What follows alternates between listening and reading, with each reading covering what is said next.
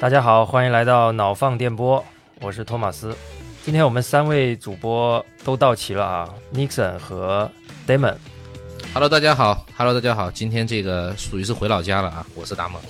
大家好，我是 Nixon。我我们都知道这个，我们三个主播啊，有两位是科技工作者，然后达蒙呢是在这个猎头行业工作。今天我们三个人凑到一起啊，是因为有一个共同的话题啊。那今天的主题是什么呢？还是很热的这个 AI 话题啊。但是我们今天发现了一些非常有趣的素材，需要跟大家分享一下。就是这个 OpenAI 和宾夕法尼亚大学的沃顿商沃顿商学院，他们自己发了一篇研究，叫做《大语言模型对就业市场的影响》。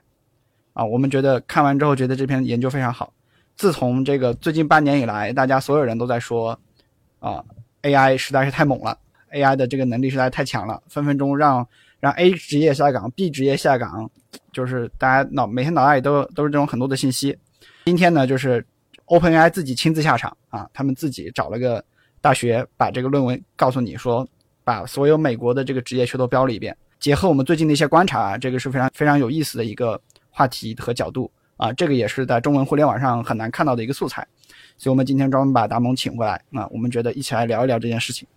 对，我们来聊聊就是大模型对就业市场的影响。所以我们今天要聊的是一篇论文呢、啊，其实这个主要的内容会基于这篇论文的内容去跟大家做解读。呃、Nixon 可以先跟大家简单的介绍一下这篇论文的背景吗？这是大概什么时候发的一个一篇论文啊？这篇论文其实是今年三月新鲜出炉的。啊，也就是实际上在上个月，由 OpenAI 的这个官方的研究人员和这个大学啊一起来写的，所以时间是非常近啊，基本上代表最新的这个 AI 技术的状态，他们就是用 GPT 四啊来去评估的，所以呢，这个是一个在当下来看还是比较有时效性的一个评估啊。那接下来尼克森，要不你就嗯。给我们讲一下这篇内呃这篇论文里面有什么具体的内容啊？嗯，好，对我先说一下，就是这篇论文非常有意思。他们首先把这篇论文做成了一个实验，实验就是 GPT 四能不能替代所有做标注的人？大家都知道这个人工智能的语言模型哈，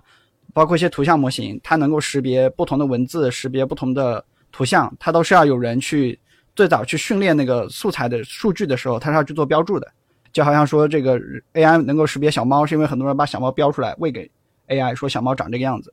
所以呢，这篇论文其实首先就是一个标注实验。这个标注实验他们设计的很有意思，是这样子：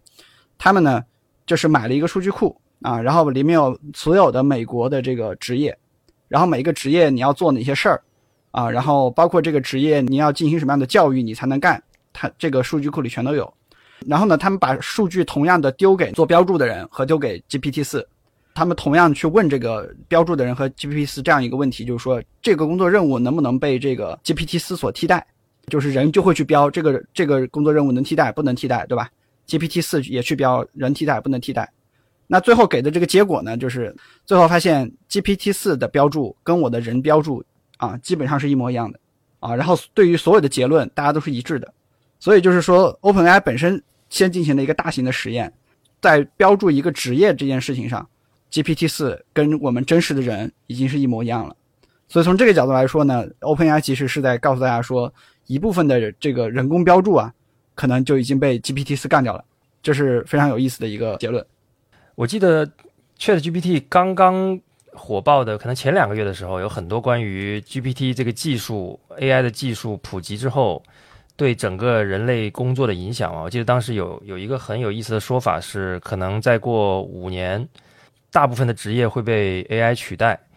那这个时候可能最多的职业就是标注师，就是可能很多人类不用干别的事情，他就是去帮 AI 来做这种标注的工作。我记得当时很多人是这么说的，说哎，好像以后大家只能去帮这个 AI 来做标注了。那从这个结论来看，其实看起来第一个被干掉的职业就是标注师啊，因为 GPT 四和人类的标注在这个论文的这个课题下，按照论文内容的结论。他们其实已经没有差别了。那显显然是找人类来标注要成本更高、耗时更长，而用 GPT 四来做标注会更简单一些。那所以这个这个职位本身已经被取代了，可以这么说吗？因为我们不知道 GPT 四做这个事儿花了多少成本哈、啊，所以可能最后还是要看一看成本。因为因为本身标注的人一般他是在那可能比如说中国的中西部地区或者是东南亚啊、非洲，非洲，对对对，可能是在这些地方啊，可能这些地方的人工成本是比较便宜的。大家都知道，GPT 四其实训练包括运行一次，其实成本还蛮高的哈。虽然他们没有官方没有揭露啊，但是我觉得还目前我还没有找到资料去对比这两个东西的成本。但是从工作的效果来看哈，这个目前 GPT 四已经做了很好的迭代了。对，好，然后接下来我再说第二个这个关键的要点啊。我相信听这个播客的人，可能大部分人不是从事标注的行业的，那大家会关注说，我我自己的工作就是对大面上有有多少工作受影响呢？目前来看，关键的给了两个数，第一个数呢叫做说。有百分之八十的美国劳动力，然后它至少有百分之十的工作任务被这个 GPT 的引入而影响。它这个影影响是什么意思呢？同样的活儿，你能把它的时间变成只有一半，它是这样的一个意思啊。那这个是高水位的。那低水位的呢？就是说有一少部分人，大概有百分之十九的人，他工作里的百分之五十以上的这个任务，他都会被这个 GPT 给替代掉。他所谓的替代也是这个意思，就是说。G GPT 突然来了，你这百分之五十的活儿，有一天时间突然就砍半，啊，质量还不变，它大概是这样的一个意思。所以呢，这个是大面上的一个东西哈。我觉得大家肯定会关心说，我们自己所在的这个行业是不是相关的？嗯，我们先说一个很有意思的结论哈，高收入和快增长的行业其实是更容易受影响。也就是说，你今天的收入越高，你今天的行业增长越快，其实你是越容易被 GPT 的这种工具。啊，所这个提升工作效率，甚至是取代的，因为很显而易见的例子是，制造业和农业其实几乎不会受影响。你制造业你现在也用不到这个 GPT 的这个机器人嘛？农业其实你是种东西，你其实跟这个大模型的这个浪潮也没什么关系。反而呢，就是论文里面把几个行业我们认为很好的行业哈，他们标注出来了这个非常高的比例，大概百分之七八十以上的活儿，它都是受影响的。比如说金融行业，比如说财务，比如说保险。啊，这三个行业基本上是最最高的，感觉这个这三个行业里面所有的活都能被 GPT 它把把它的效率提升一半的这个东西，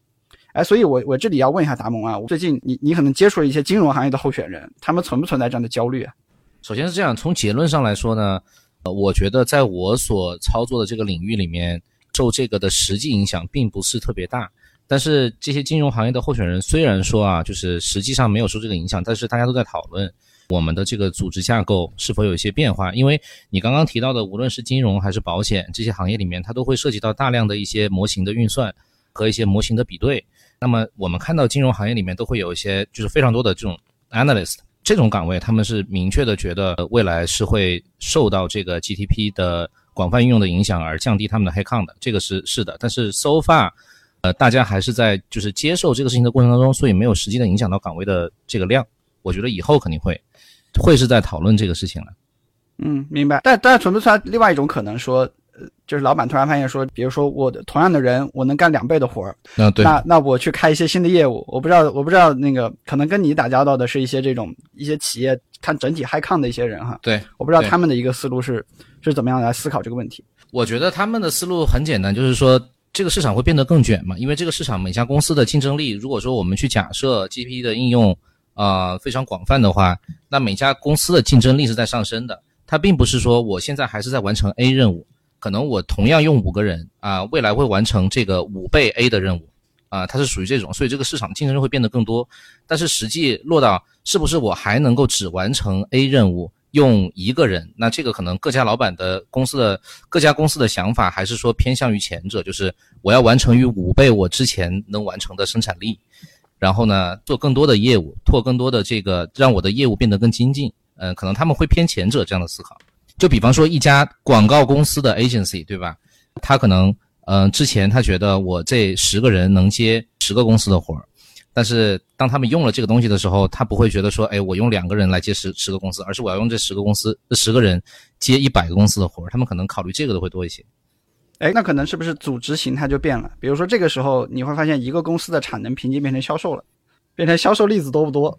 我我觉得这个是一个很有趣的发现，因为最近就是从应该是从去年年中开始吧，呃，ChatGPT 还没有没有火的时候啊，呃，大家都在谈论一个话题叫做超级个体或者超级小组织。呃，那么随着这个 GPT 的这个越来越高级，应用的越来越广泛，嗯，它其实是会作为这个超级个体或者超级小组织的一个非常有力的武器的。那应运而生的未来关于组织的这种趋势呢，其实我们看起来就是超级中小公司或者超级 Studio、超级个体，会出来的更多一些。就说一个具体的案例啊，就是一些出海品牌，可能我们在讲一个出海品牌的时候，刚刚 Nixon 提到了啊，它的一些可能关于制造、关于供应链的这块是比较固定的。但是做一个出海品牌，它还有一块很重要的就是它的对于出海海外的一些营销，他们的营销的内容的生成和营销广告投放的一些这种这种行为，之前可能他们会花非常大的一个人工团队。在这里去做内容的生成和这个投放的比对，但是这一块儿其实会被 GDP 取代的很多，所以我们去看这种出海品牌的时候，那么我们假设一个二十人的团队有十五个人在重在产品研发和供应链，剩余五个人来完成它的这个加上 GDP 来完成它的这个广告啊、内容投放等等，其实也能完成一百个人的公司的活儿，所以就是这样的一个这样的一个超级小组织吧。对，刚才提到广告公司啊，上周有一个新闻嘛，就是蓝色光标他们发了一个公告，呃，大家一开始看到以为是假的，后面官方证明是真的，就是蓝色光光标把他所有的外包的这个团队全部砍掉，一个不留，全部砍掉。他的理由是说，因为蓝色光标大家知道是其实中国国内一个上市公司，专门做公关的嘛。如果是大家在公关圈里面有有一点认知，都知道这个公司非常的庞大，客户都是一些五百强啊，非常大的公司。我也是看了这个新闻才知道，原来蓝色光标的活儿现在都不是自己干了，因为他们在已经很长的时间里面，他们的人可能就是更多的是做这种客户关系的维护啊，或者是一些核心的战略做这种东西。但是具体到每一个项目说要落地，我要做多少张效果图、主视觉，做多少个动画视频的时候，他就全部都外包了。那这次的这个新闻呢，就是蓝色光标把所有的外包全部砍掉了。他说我们不希望我们的团队变得空心化。但是说白了，他们是看到了 GPT 带来的一个重大的优势，就是可以在这种由于 AIGC 的这种能力啊，尤其是现在我们看到 ChatGPT 这个 AIGC 里面这种的文生图的这些工具，比如 Midjourney 啊这些这些产品，他们是目前最有商业化可能性，甚至说就直接就能用的这个东西。对，那恰恰就是在广告公司的这个射程范围之内。对，所以他已经是把这些外包都砍掉了，因为。之前我们有个想法说，哎，呃，有了 Chat GPT 的加持，刚才 Damon 也提到了，会有这种强的小团队出现，它可以解决很多的问题，啊，我相信这个趋势应该是有的。但是呢，反过来，当我们看到蓝色光标的时候，它的现实却是让这些外包没有了。也就是说，我本来可以做一个很强的个体，被蓝色光标，我变成它的供应商，帮他出东西的，结果人家说我不要了，因为我们自己人也可以用这个。我们可以学习 Midjourney 的用法，我们学习这些 prompt engineering，去完成这些原本我觉得它是一个偏低产出，因为所谓外包一定是把他们认为的低价值的工作的部分包出去嘛，让让这个人力资源更集中的这些外包公司来做嘛。那现在看起来，哎，不需要了，因为这个人力资源呢，恰恰是可以用 AI 来解决的。所以刚才 Damon 说，对你目前的这个岗位招聘没有影响，我觉得可能也是因为你这边的很多岗位是偏头部。偏这个高管职位有关，我不知道你在一些执行岗位呃有没有了解到，或者整个整个圈子内部有没有听到这种，比如设计师啊，或者是文案策划啊，我觉得这种是直接受影响的岗位，它有没有变少，或者是受到直接的影响？一定在被影响的了，因为我们有一些客户，呃，比方说做出海品牌或者说品牌营销的这种，它会涉及到一些像刚刚 Thomas 提到的，类似于一些比较入门的这种平面设计师。比较入门的这种 copywriters，我们讲叫做文案师，这种岗位客户头一天放给我们，头一周放给我们，然后发现可能聊聊到的人啊，或者说他们接触的人，他们觉得不太满意的同时，他们觉得他们试了一下这个 Chat GPT 或者是 Mid Journey，他觉得这个生成的结果比较不错，他会直接告诉我们这个职位我们取消了，原因是因为我们觉得 Chat GPT 可以帮我们做这个事情，就主要体现在平面设计。和这个文案这两种非常具体的职位上就直接砍掉了，对。但是你说再往上一点，可能偏那种决策人的岗位，现在我们觉得受影响的还相对较少。所谓决策人的岗位，可能就是类似于市场经理呀、品牌经理呀这种，他可能不光光是要生成这些内容，还要去给公司去定我们要生成什么样方向的内容啊。这种决策人的岗位还是没太受到影响。明白，哎，我我觉得有一个点，我想跟你们讨论一下，就是，比如说我们看到一一部分小团队，他原来是做做外包的文案，做外包的，可能是可以给广告公司出出这个创意的这种小团队，那他可能就会受影响，因为 AIGC 对他是垂直打击。但是如果是你是想出海，你是想做个品牌，从从设计到包装到销售，你完全做了，然后这部分小团队就是受益的，因为相当于是说他原来可能需要找其他的专业团队去外包做的事情，他一下子成本就降低了。我觉得这两个的区别是在什么呢？就是蓝色光标砍掉的那些外包，它是在产业链的一环上，就是他的工作其实不是把整个事情给闭环掉。对，那对于这些人来说，如果你碰到了这样的 AI 工具，其实有可能你就会被直接挤占掉，因为精很精准嘛。但是对于另外一些人，他是想要做的是一个闭环的生意。我这个产品，我就是从货源到销售到售后品牌建立起来，我就买它做的。这帮人来说，其实工具反而是提升了它的效率。我觉得在深圳生活过的人一定都听说过那种都市传说，就是说什么龙岗龙华啊，两三个人的小办公室，一年干个九千万，对吧？就是这样的出海的这种品牌。那对于这些人来说，可能以后会更乐观，因为他们因为出海电商很重要的一个点就是你做你的素材嘛，你做你的文案和内容嘛。对。那我隐约觉得是不是有这么一个方向，就是说，如果你的工作是一个闭环的一个事情，就是说你是为整个商业的成果闭环而负责的，那可能这波工具对你来说是好事儿，因为这帮工具把你中间的生产效率和成本给你降低了。但如果你的工作是在产业里面做一环很小的一个环节，那我觉得这这一波可能就会有危险。对。那我来翻译一下 Nixon 说的这个闭环的意思啊，我感觉你说的就是这些人本来就不多的这种小公司、小团队，他们其实受益于 AIGC 的工具带来的优势，它很多需要外包的工作可以自己搞定了啊，这是 AIGC 带来的好处。而不不能闭环的，更多的其实就是我们可以理解为更大的组织、更大的架构，甚至是大厂的一些岗位，它本来就是在环节中的一一环嘛。嗯，对。比如说，广告公司里面有专门的文案，对吧？嗯，他不需要去做整个策划，他只需要根据这个广告 AE 传回来的 brief，你可以把它理解为 prompt 啊，brief，其实就 prompt，对。啊，AE 发了 prompt，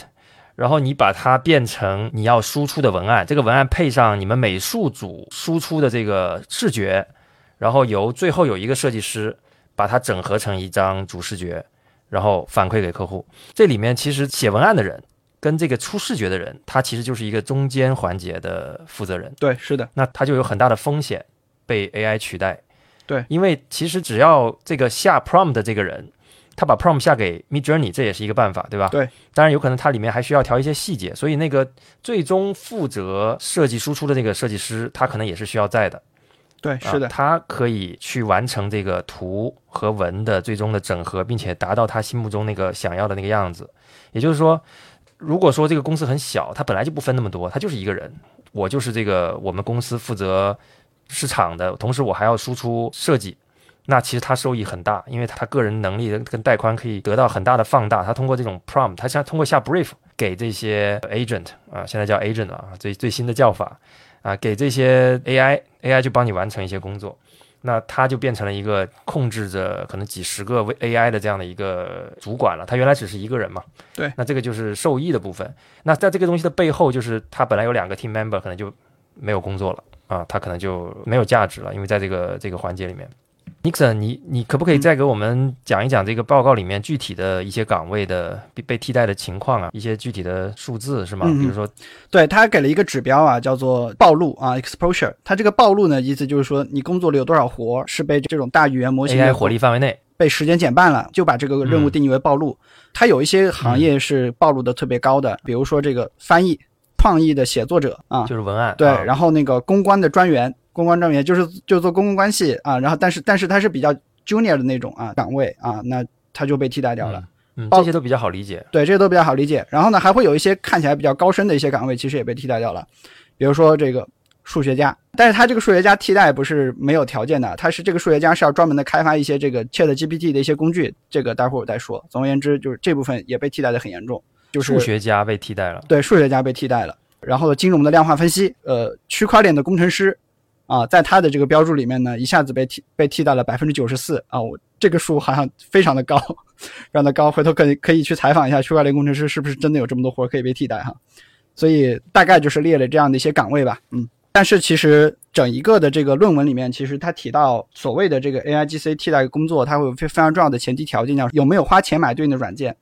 啊，这里花钱买对应的软件，不是说你用一个，比如说你打开 OpenAI 网站用个 GPT 啊，它不是这么简单软件。现在有各种各样的工具，它是这种大语言模型的技术上开发的。那他会说，这种大语言模型上面基于大语言模型的软件，其实对于到底完成了多少工作很重要。那他给了一个给了一个量化的一个指标啊，大概是这样的，就是啊，第一个呢叫做你完全不花钱，呃，只有百分之就是全美国只有百分之二点四的人，你的工作有一有百分之五十是会被这个 AI 工具给替代掉的啊，这个比例非常低，就百分之二点四的人。但是如果你愿意投，你愿意投入一部分的钱啊，他给了一个这个中值啊，既不完全免费啊，也不是把所有的工作环节全都花钱买那种付费的这种软件。那这种情况下呢，可能全美国有百分之十八点六的人，他是有一半的活的会被替代掉。但如果是说你给他这个人 buff 加满，就是这个人但凡工作里面能用这种大语言模型的，你全让他用上啊，各种工具你全给他找上。那这种情况下呢，大概有一半的人确实就一半的工作会被替代掉。啊，我觉得。最后的这个，也就是说，从一开始的这个不花钱，到事实上的你给这个人 buff 叠满，差不多就是百分之二点四到百分之五十的区别，这个 range 是非常大的。那其实我们也可以理解为，这个其实就是创业机会嘛，对吧？因为实际上效率的提升，最后它不是说 OpenAI 这种公司，它就做一个 GPT 四给你一个对话框出来决定的，你最后还是要把它包成各种各样的服务，各种各样的行业的垂直解决方案去卖给客户啊，才能够产生价值。所以说，这个也是一个非常重要，他们提到的一个观点啊。然后，OpenAI 还很重要的说了一件事情，就是说一份工作它的需要的培训时间越长，比如说今天做这个硬件产品经理，那这份工作其实是需要一些在职培训的，他需要若干年的了解这个行业的一些供应链上下游的一些情况，包括这个行业里面的一些行规啊才能做。那这种就相当于是培训时间比较长的工作。有的工作培训时间短，他的薪水也低；有的工作培训时间长，那最长的可能就是类似于律师啊。或者类似于医生啊这样的一些工作，他的培训时间长，薪资也很高。那他最后的话呢，就是发现说，你的培训时间越长，你的这个薪资越高，你被这个 AI GC 工作里面被替代掉的这个比例也就越高。其实这里也也蛮符合我们的的社会现状，就是刚才我们提到，哪怕是包括像蓝色光标，可能他砍掉的一些外包啊这样的一些人，其实我们身边有一些这样的朋友，其实收入情况都还蛮好的，因为因为他们算是创意工作者，其实很很多创意工作者。写一个 PPT 就好几万，对吧？写写一段文案就就就好几千块钱。我都花过这个钱，我创业之初我就花过好几万，请别人帮我做 PPT 啊，那些那些什么的，啊，这时光倒退啊，我就先暂时不。所以大概呢，他的意思就是说，你彻底不需要被这个培训的呢，可能比如说你去麦当劳这个干活，或者是去这个搬个货，这种人基本上你不会被工具影响。那比较高的呢，那他差不多就是说，如果你这份工作。啊，可能需要被培训这个两年到三年啊，甚至四年五年。那这部分人呢，最高薪的人啊，然后最专业的人，他可能有大概生活中有百分之二十五到百分之三十五的职业，然后可以有一半的活儿被 AI GC 替代掉。它大概是这样的一个比例哈。也就是说，我学习越努力，花越多时间为这份职业做越长时间的准备，我现在其实越危险，可以这么说吗？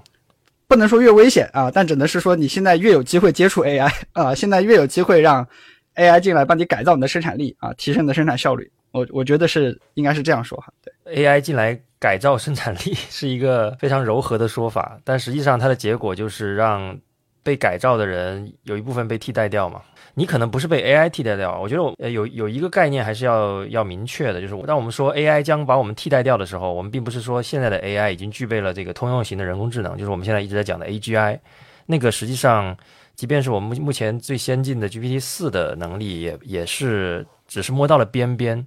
也不是真正的通用型人工智能。所以呢，在现阶段，我相信多的这个研究跟包括这篇论文，它都是基于目前 GPT 四的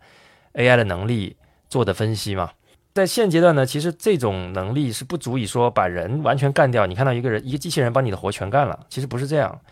把你干掉的不是机器人，而是你的同事，就是你那个玩 AI 玩的比你溜的那个同事。嗯，就生产关系变了，嗯，组织形态变了。对他利用这个工具，把他周围的可能同质化的五六个同事干掉了，他是这样的一种替代的关系。对，就我们仍然需要。人类来操作工具，就是工工具本身还没有变成通用型的人工智能。嗯，对，就是它还不能自己干活。对，当然这个这个事情也可能在逐渐改变，因为我们等一下可能会聊到这两周一个非常应该是整个 AI 圈最火爆的话题，叫 Auto GPT 啊，或者叫 Agent GPT 啊，它是开始有一些那种帮你干活的那种感觉了。它有点就是原来我们只是一个，我们可能还需要人来去做很多事情。它现在呢，自动的、自发的帮你搞定一些事情了。那这那这个时候，它可能就会改变我们刚才说的这个情况啊，可能不需要可能你们全组人都不用 都不用存在了，不需要留留一个你去帮其他的同事干活了。嗯，那可能这个你们整个组就会变成一个由 AI 机器人组成的组，然后直接汇报给你们的主管了。那我接着往往下说哈，OpenAI 自己在这个论文里面还发现了一个现实，他的那个高薪的岗位里面，他发现了有一波人，他所需要的那个培训是不需要很高的，他的学历也不需要很高，但是这帮人呢，就是又高薪又容易接触到这种 AI 工具，但这帮人呢不太需要什么培训。他举了个例子是什么人呢？他说类似互联网这种行业，他就是说更加强调的是你的实习经历。其实不太强调你的这种专业化的这种，比如说互联网很多岗位其实是就是写程序的除外哈，很多岗位其实是通用化的。他就给了一个倾向性的一句话，他就是说，有的工作你参加了很多的培训之后，获得了很多专业化的能力之后，可能你的收入会更低了。但是有的人呢，可能没有经历这么多的培训，他更他花时间去实习了，或者是说他就是正好在这个大公司所所在的这个城市，他的收入反而会更高。这个话，他让我想起那个啊，就很多制造业的人，其实他的那个能力是很专业方向的嘛，对吧？他其实也是经过了非常多年的培训，但是最后发现他可能他的薪水是打不过一个那个大三就开始不大二就开始在互联网公司实习的一个小朋友，对吧？我们先讲你最后那个，我觉得那个话题很有意思，就是我们也看到啊，比方说有一些学历很好，类似于我举个例子，清华北大的，然后毕了业有二十年工作经验的人，但是他一直在制造业，对吧？他干到二十年之后，他干成一个生产 VP，或者说干成一个厂长。他的工资，我举个例子，可能是在八十到一百二十万之间。这个数是一个什么概念呢？就是一个阿里的一个 P 七，啊，甚至一个好一点的 P 六，它都可以达到这个数字。那什么叫 P 七 P 六呢？你可能工作就五年、五年、六年、七年这样子的人。所以这个确实在过去没有 Chat GPT 的时代，哈，它都是存在的。就是你在某一些行业干了很长时间，很专业啊，但是比不过就是在类似于互联网这些，但是。这个我们去看是因为什么呢？是因为互联网或者是说高科技这个行业的特殊性，它这个行业水涨船高带来的了。但是如果说我们加到你今天刚刚讲的这个 GPT 的这个概念里面，你花了很长的时间去学习了一些专业知识，比不过那些大二大三就出来在各个公司实习的人。这里面的差别，我感觉是这样的：是不是存在一种可能性，就是说越贵的经验和越贵的能力是来自于你对于这个生意的理解？Instead of 你对于这个事儿本身的这个精通程度，因为这个精通可以通过 GPT 来快速的去帮别人精通。呃，我的解读是这个哈，可能之前跟现在的这个情况的原因不太一样啊。我觉得 Damon 最后说的这个点还是蛮值得讨论的，就是结合刚才论文中的结论啊，就是你的培训时间越长。你的收入可能受影响越大，反之呢，你的实践经验，我们我们把经验其实换一种逻辑来理解，它可能就是你的能力嘛。我我举个例子啊，培训有点像什么？培训有点像打怪升级，什么意思呢？就是我玩一个普通的 RPG 的游戏，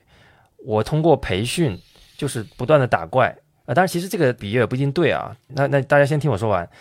我升到了五十级。我就有了很强的血槽，很强的攻击力，对吧？我就可以打更大的怪。那这个是有点像培训的感觉。那经验是什么呢？经验有点像塞尔达，我不知道两位玩过没？对，塞尔达是没有。大家如果玩过的话，知道塞尔达是没有什么攻击力变强、血变长啊，血可能也会变长，你会多一些血条，但是你的攻击力跟你的防御力其实是几乎是没有什么变化的。那你说一个人玩了一百个小时？他的经验很丰富，对不对？但他没有经过，他在游戏里面没有经过任何培训，你可以这么理解，他没有升级，他没有等级的概念。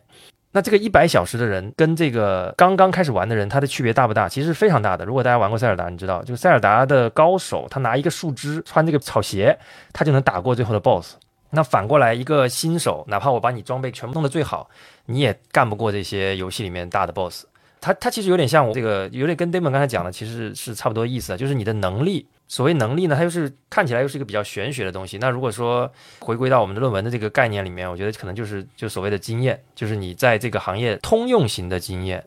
给你的工作反而带来了一些 AI 不可替代性。但反过来呢，如果你的东西是一些可培训或者说没有那么玄学的，像这个司法考试一样，你考过了，你就可以拿到律师证。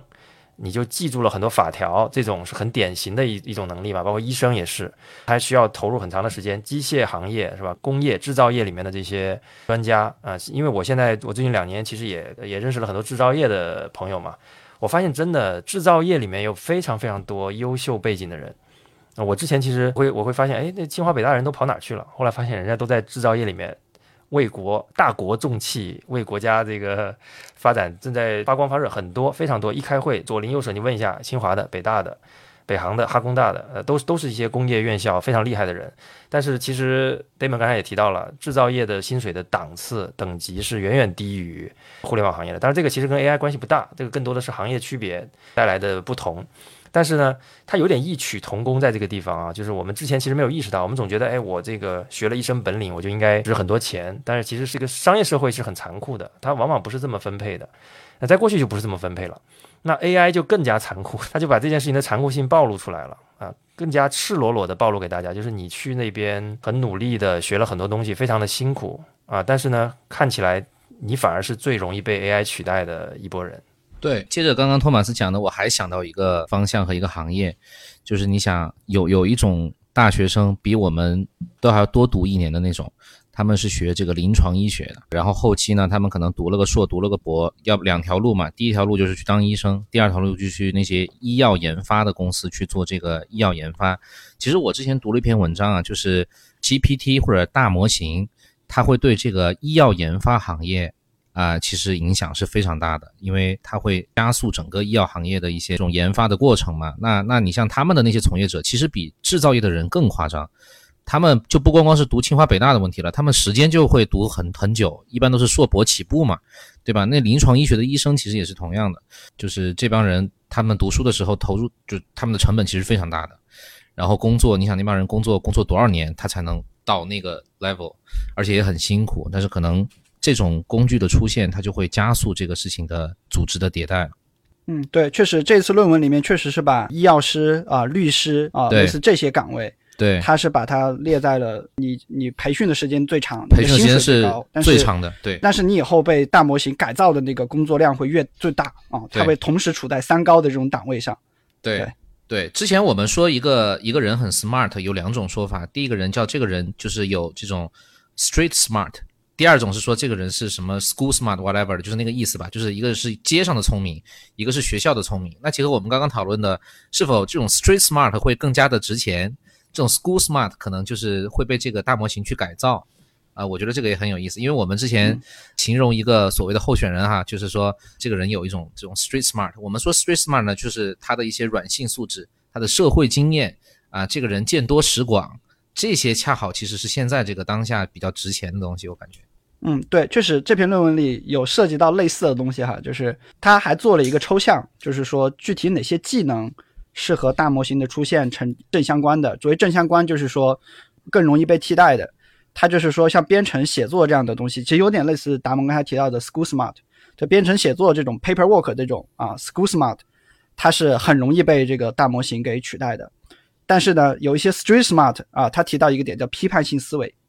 啊，但还有一个点叫不是 street smart，它叫做强烈依赖科学推理的一些东西啊，依赖批判性的思考啊，就是比如说你跟别人有不一样的想法。这种能力来说的话呢，可能有了大模型之后，反而是让你变懒的，就是它是负相关的。所以呢，这些技能会更加会更加值钱，会更加稀有。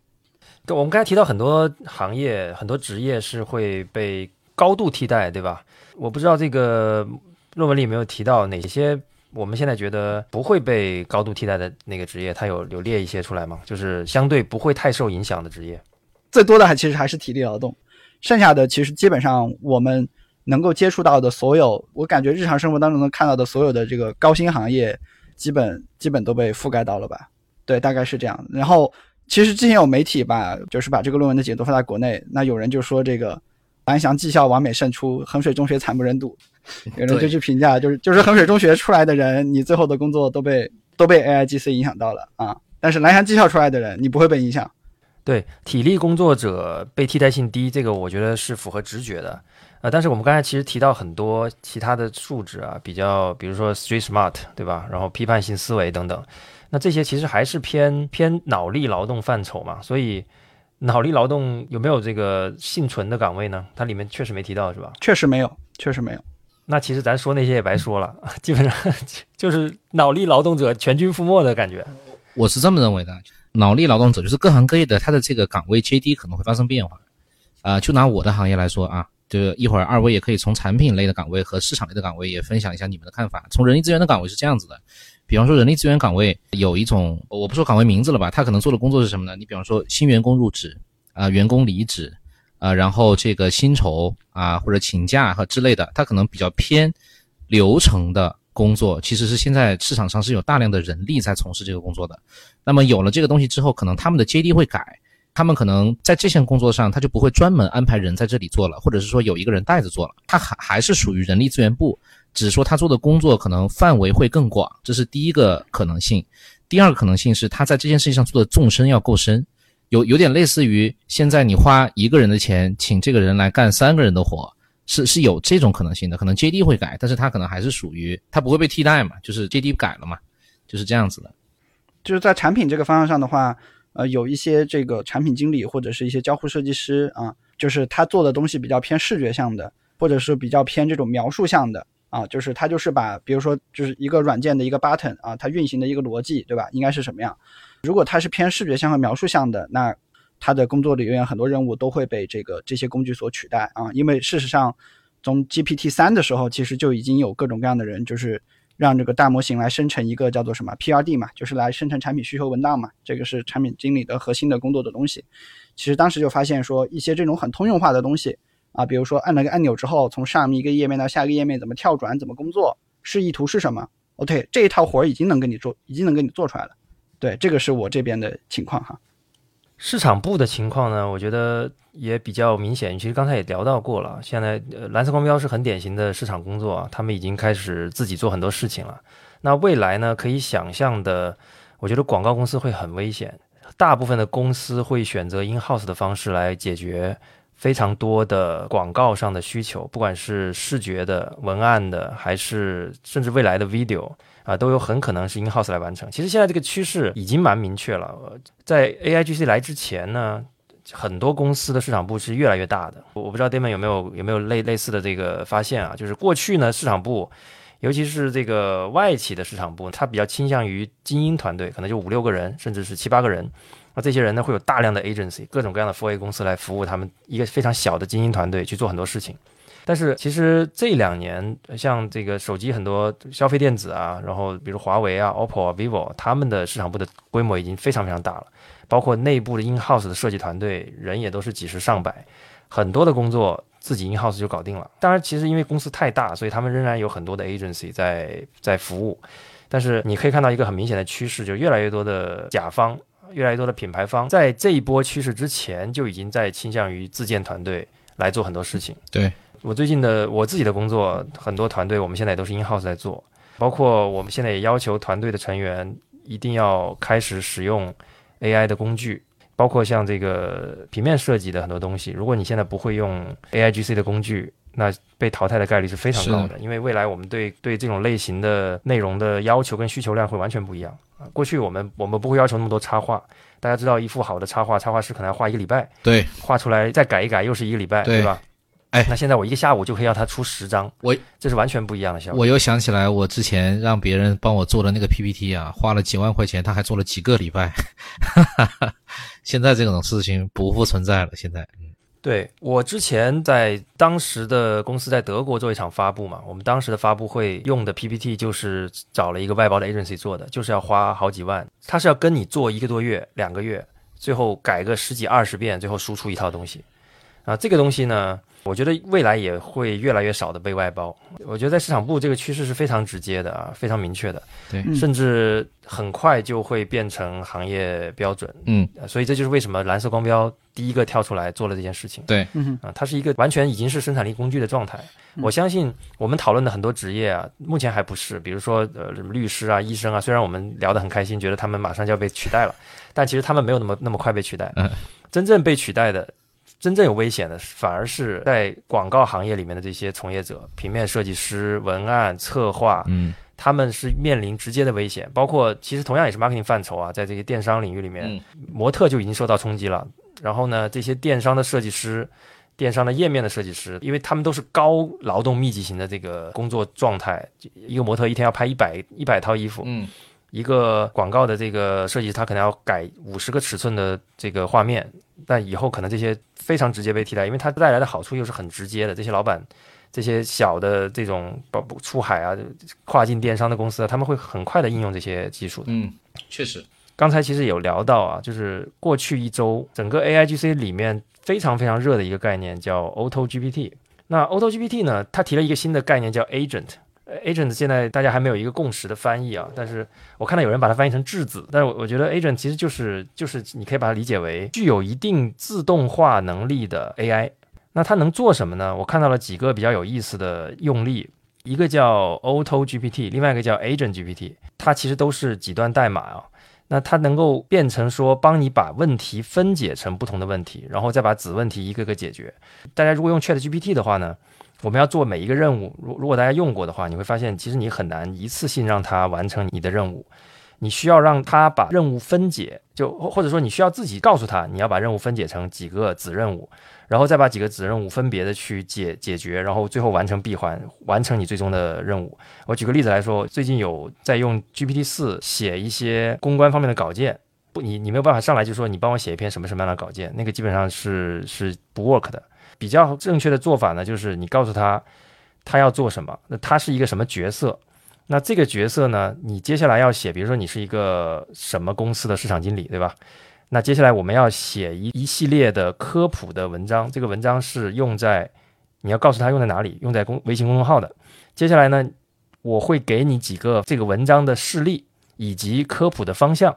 然后我还会再给你产品的资料。也就是说，我需要把它分解成好几个部分。第一部分，他要学习我在公众号上的科普文章的范例是什么样的，就通常什么样的文章是科普的文章。第二个，这些文章科普的点是哪些？比如说，我举例子，如果说我们是以智能手机的文章来为例，那我可能就要去讲说这个屏幕分辨率的意义是什么，什么叫色域，摄像头的光圈跟镜头的具体的含义是什么。它的文章的类型是科普文。那在这个科普文中间要植入我这个品牌的手机的信息，所以我要先告诉他你要你要写什么样形态的科普文，然后我再告诉他你要基于哪些点去做科普，紧接着我要告诉他第三步，我要告诉他我需要你写什么样的产品，比如说小米十三还是魅族的某一款新品，那我要把这个产品的产品资料再喂给你，因为我们知道 GPT 四其实是不联网的，所以现在你很辛苦，你要把资料整理好喂给他。这个时候，你就可以让他说：“请你帮我输出一篇描写镜头的科普文章，但是里面要植入小米十三的内容。只有你做了上面的所有前置动作之后，你会发现，哎，GPT 四这个时候可以帮你输出非常高质量的科普文章了。但是我们可以看到，这个过程中，显然他自己是做不到的，他需要我在中间作为媒介来帮他完成这个事情。但是现在的 Auto GPT 是怎么回事呢？啊，其实它说起来也简单啊，它其实就是用三段 prompt。形成了一个循环的语句啊，我们我们其实能看到这个一个开源的这个叫 Agent GPT 的一个开源的这个程序，就有它整个这个代码啊，里面其实能看到它其实就是三句话的 prompt。那第一句就是你是一个自动的任务创作 AI，你的名字叫 Agent GPT，你有接下来的任务啊，它的任务其实就是一个参数，这个参数就是你要填进去的东西，请根据这个这个任务去创造一个零到三个。子任务去帮助你完成这个任务，其实它相当于第一个 prompt 就是把任务分解，然后第二个 prompt 其实就是去完成上面分解出来的每一个 task，每一个任务，然后第三个任务又是继续的去闭环这些任务，最后通过这种循环的语句，它通过这个调用 GPT 四的 API 来实现了一个自动的完成任务的一一个能力。啊，我觉得。这里面这个简单的改动呢，就让这些 AI 好像自己在完成任务一样。那我因为我目前还没有排到这个 GPT 四的 API，所以我是找了一个呃 Agent GPT 的一个图形化界面测试了一下它它这个能力啊，其实还还是蛮有意思的。呃，比如说我当时呃布置了一个任务，我说你是一个公关机器人，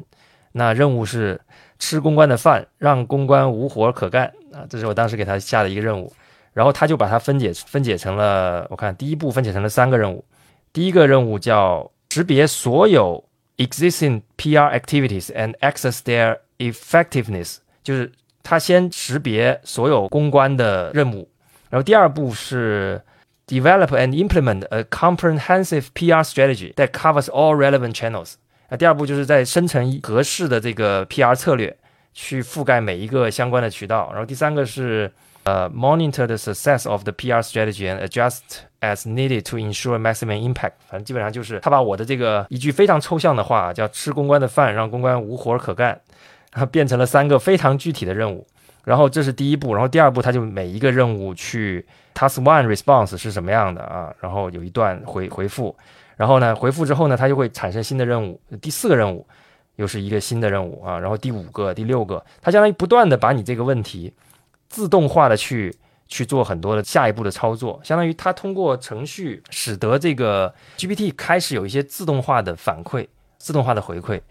最后产生了把一个问题真正完成的能力。那这种呢，只是大家现在摸索的一个非常简单的。我我看它的代码，你看我其实并不是程序员，我都能基本看懂，它就三句话的循环。那这个我们再给它半年时间，那这种自动化的能力如果变成了一个具有刚才 Nixon 提到的闭环能力的 GPT 的时候，它可能能够取代的人和岗位就会变得非常的跟现在又不一样了。嗯我们今天看到的这些数字可能就要再乘以二，甚至更多，因为它已经能闭环了。那我真的就不用，我连底下那个那个人都不用请，我直接让他闭环就好了。嗯，哎，这里我有一个我有个问题，我想问一下啊，就是最早 GPT 三还是三点五出来的时候，我在试那个产品嘛，然后我当时有一个想法，我说我能不能就是让这个 GPT 直接给我做一个我们猎头行业用的 SaaS 工具出来，然后我就是试了一下，我就发现这个事儿试不了，因为它无法理解我的需求嘛。那你现在这个 Agent GPT，它比方说我还是以这个为构，我要做一款我自己猎头公司用的 ATS SaaS 产品，然后它就帮我拆解了，对吧？这拆解第一步可能我要做这个产品的这个什么类似于结构啊，第二步就是要去敲代码，第三步搞服务器之类的啊。现在有了 Agent GPT，能不能实现我一个零代码基础的人，我要做一个软件产品出来的这样的一个目的呢？现在很多人就在做这个事情，很多人他们其实我看到的例子啊，我印象中是有人让他做一个网站，他就一步一步把这个任务分解成每一步，就像你刚才说的啊，从这个代码到颜色到实现做出来了。当然，我我觉得现阶段啊，相对还是比较粗糙的，因为它还没有特别复杂，它甚至不是一个商业化的项目，它就是一个开源的一个项目，三行代码它就能做到这样。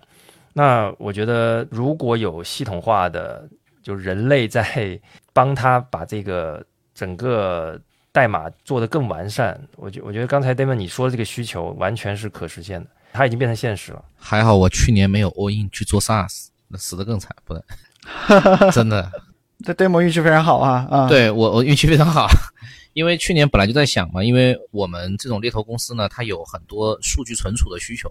然后有很多项目管理的需求，然后市场上的这种工具呢，要不然就太贵，要不然就是信息不安全嘛。当时还真的想要去做一个这个东西。我刚刚听托马斯聊这个 agent，现在刚刚这个 agent 刚出来都能达到这种效果，那我想假以时日，他应该是会深刻的理解我的需求，他帮我做一个这种比较简单的互联网产品，我觉得真的还是可以期待一下的啊。对，现在千万不要去做什么 SaaS 啊，因为按照目前业内的共识吧，目前所有互联网的产品、软件和服务都将被 AI 重做一遍。对，嗯，对也，就是说，如果你昨天刚你的产品刚刚上线的话，可能半年后你就必须得用 AI 把它重做一遍了。嗯，对我们还我们甚至还看到一些非常形而上的概念，叫做 AIOS 大语言模型 OS 啊，就是说这个以前大家设计一个操作系统，大家是讲界面、讲交互，对，以后不是了啊，以后就是全全程人机交互，你想要什么东西生成给你就好了。哇，真的，对，关于呃 Auto GPT 啊，我觉得我我还想再跟大家讲一个非常爆火的，也是一篇论文啊，它是一个我们可以把它理解为西部世界的雏形。大家有看过西部世界的一个电影吗？看过看过，就是一堆一堆嗯 AI、嗯，一堆 AI，对，啊，就像人一样啊，他弄了个小镇，然后这个小镇里面每一个 AI 自己有故事线，然后人可以进去玩的这种感觉，就这个就是创世纪的感觉。那现在呢，有一帮人把它做到了，这个也是斯坦福大学的一篇论文，他们做了个什么事儿呢？他们创造了二十五个 AI 智能体，做了一个虚拟小镇。这个等一下我们可以，我可以把 demo 放在这个 show note 里面，大家可以自己上去玩一下，因为它其实是一个实时在运行的 demo。它那个画面啊，有点像我们原来红白机那种早期的那种日式卡通 RPG 的那种样子。然后有二十五个 AI 的人，每一个人有自己的定位跟人格，然后在这个论文里面，它被叫做 generative agents，就是生成式的智能体。这个智能体有什么特点呢？首先，它有它有自己的这个初始设定，就很像这个西部世界的感觉。就它其实就大家很很容易理解，它其实就是游戏里的 NPC，它有自己初始的设定。然后呢，它能够对环境做交互，可以跟智能体又在做交互。比如说，它的环境里面有水杯，它就可以去喝水，当然是符合逻辑的喝水，不是不是随便喝。然后早上起来，它会需要吃早餐，它会它会需要洗漱等等。晚上它会睡觉，它会有一套完整的这个跟环境交互的逻辑。然后它也可以跟其他的这个终端的用户交互，大家可以理解为就是一个卡通的地图啊，那种 R R P G 的地图。我们之前其实都玩过那种二二维的，主角走出来走到一个武器店买东西，然后走到一个旅馆睡觉嘛，那个画面其实也很卡通。《仙剑奇侠传》是吧？啊，对，它比那个还要在早期的那种画面，因为它画面不是重点嘛。然后呢，这个这个 demo 就是你可以进去之后，你可以随时点每一个人。然后你可以暂停时间，或者是运行时间。运行时间它就是从早上到晚上不断的循环。然后呢，几个人相碰之后呢，你可以看他说了什么，他聊了什么什么内容啊，底下会有完整的对话。然后包括有有一些图标来表示他在干什么。然后呢，这些智能体呢，每一个人他会有描述啊，比如说这个其中一个人他是做什么工作的，他的性格是什么，他有什么目标，比如说他希望做一件什么事情啊，他大概有这样的一个初始的这个设定。他跟这些。环境中的这些人呢，遇到之后，他们就会聊，就会聊那种非常符合逻辑的聊天，并且他给这些人物设定了记忆，这个这个其实其实就是 GPT 的这种连续对话能力，他把上下文变成了他的这个过去的记忆，那这些记忆呢，又会影响他的行为啊，比如说我们可以看到有一些人，他早上起来，他先刷牙、洗澡、穿衣服，吃了早餐，然后看新闻，然后呢，他还会跟这个可能家里的家庭成员聊天啊，聊完天之后呢，可能就。呃，该上学的上学，该该工作的工作，该出门的出门。这些人之间呢，会有社交行为的涌现啊。我们这里用了“涌现”这个词，因为它确实是我们没有教过他这些事情啊。这些这些人就是非常初始的做做了这种 AI 的这个背景设定之后啊，就开始做这种自然的聊天啊等等，甚至是有人还这种连续的这种内容，比如说 A 和 B 聊起过 C，A 没有见过 C，但是当 A 见到 C 的时候，他会把之前聊到的内容跟 C 再聊一次。哎，听说你要出一本书。啊，类似这样的就非常夸张，就其实你想一想，这个不就是有点像一个创世纪嘛？你把如果我们把它做的复杂一点，它跟现在的我们我们现在所在的世世界没有什么区别。我们今天在这里录播客，搞不好也是因为人家给我们设定了很多初始条件，让我们在这边聊得很开心。但其实我们不过就是一个个做出来的 AI 而已，因为它现在是一个非常简单的模型啊，但是已经有这样的很夸张的能力了。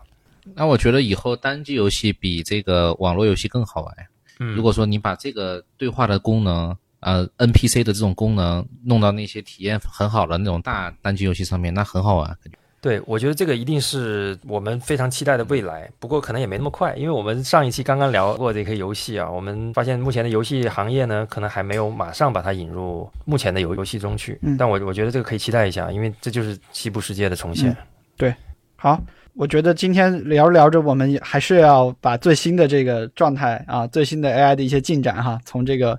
职业啊工作的这个工作内容、工作任务的这个替代，还是要聊到这些啊。总而言之，呃，AI 还是一个很大的话题。我觉得今天请达蒙来非常有收获，就是我觉得不管是一个职业，我们从薪酬啊，从接受到的培训，对吧？从他所在的这个行业上面跟这个 AI 有什么关系，以及过往他的一些经验，我觉得今天算是一期。不算是太科技向，更加是偏这种生活向的一篇内容啊，我觉得很有意思。我觉得今天大概就这么多内容吧。我觉得今天我们聊了很多基于 OpenAI 的这篇论文，各个职业 AI 的替代性的影响。客观的讲，这些研究结果还是基于这一刻 AI 的能力做出的推断跟预测。但是我们看到的 AI 的发展速度实在是太快了啊！就像刚才提到的 Auto G GPT 的这种诞生啊，包括。AI 的发展速度非常的惊人，所以呢，也许这个榜单或者说它的这个被影响的名名单还会不断的增加，而且会更快速的迭代吧。我觉得我们我们还是会持续的关注 AI 的这个领域啊。那大家与其去担心。AI 会不会影响自己的行业？还不如就拥抱吧。我我觉得还是需要对整个 AI 的这个行业保持高度的关注。有有一些工具上来，甚至就直接可以用了，甚甚至可以颠覆掉很多东西。比如刚才你根本提到，在三个月前只是畅想的一个一个东西，其实现在也许就可以拿出来做了。哎，我我相信你们刚才提到的这个猎头的这个 SaaS 工具，其实你就可以去试试看把它弄出来了。因为现在在弄，难度跟你当时要说说的要要做一个创业的这个方向肯定是不可同日而语的。对啊，我刚刚我们边聊，我在边在那儿在那儿试嘛，结果他要让我输入一个那个 OpenAI API 的一个密钥，搞一搞吧。啊，对，是需要 API 的。对，那我们本期节目就到这里，感谢您收听脑放电波。脑放电波是一档关注科技前沿、品牌营销和个人成长的谈话类节目，每期给带给您一个有趣有据的话题，帮您在信息严重过载的现代世界小幅自我迭代。您可以在小宇宙、苹果播客或者其他泛用型播客客户端搜索“脑放电波”，找到并关注我们。如果您对本期节目有任何疑问，欢迎您给我们留言。如果您觉得这期内容对您有所帮助，欢迎您关注、点赞、收藏、转发，这对我们非常重要。好了，本期节目就到这里，让我们下期再见。拜拜。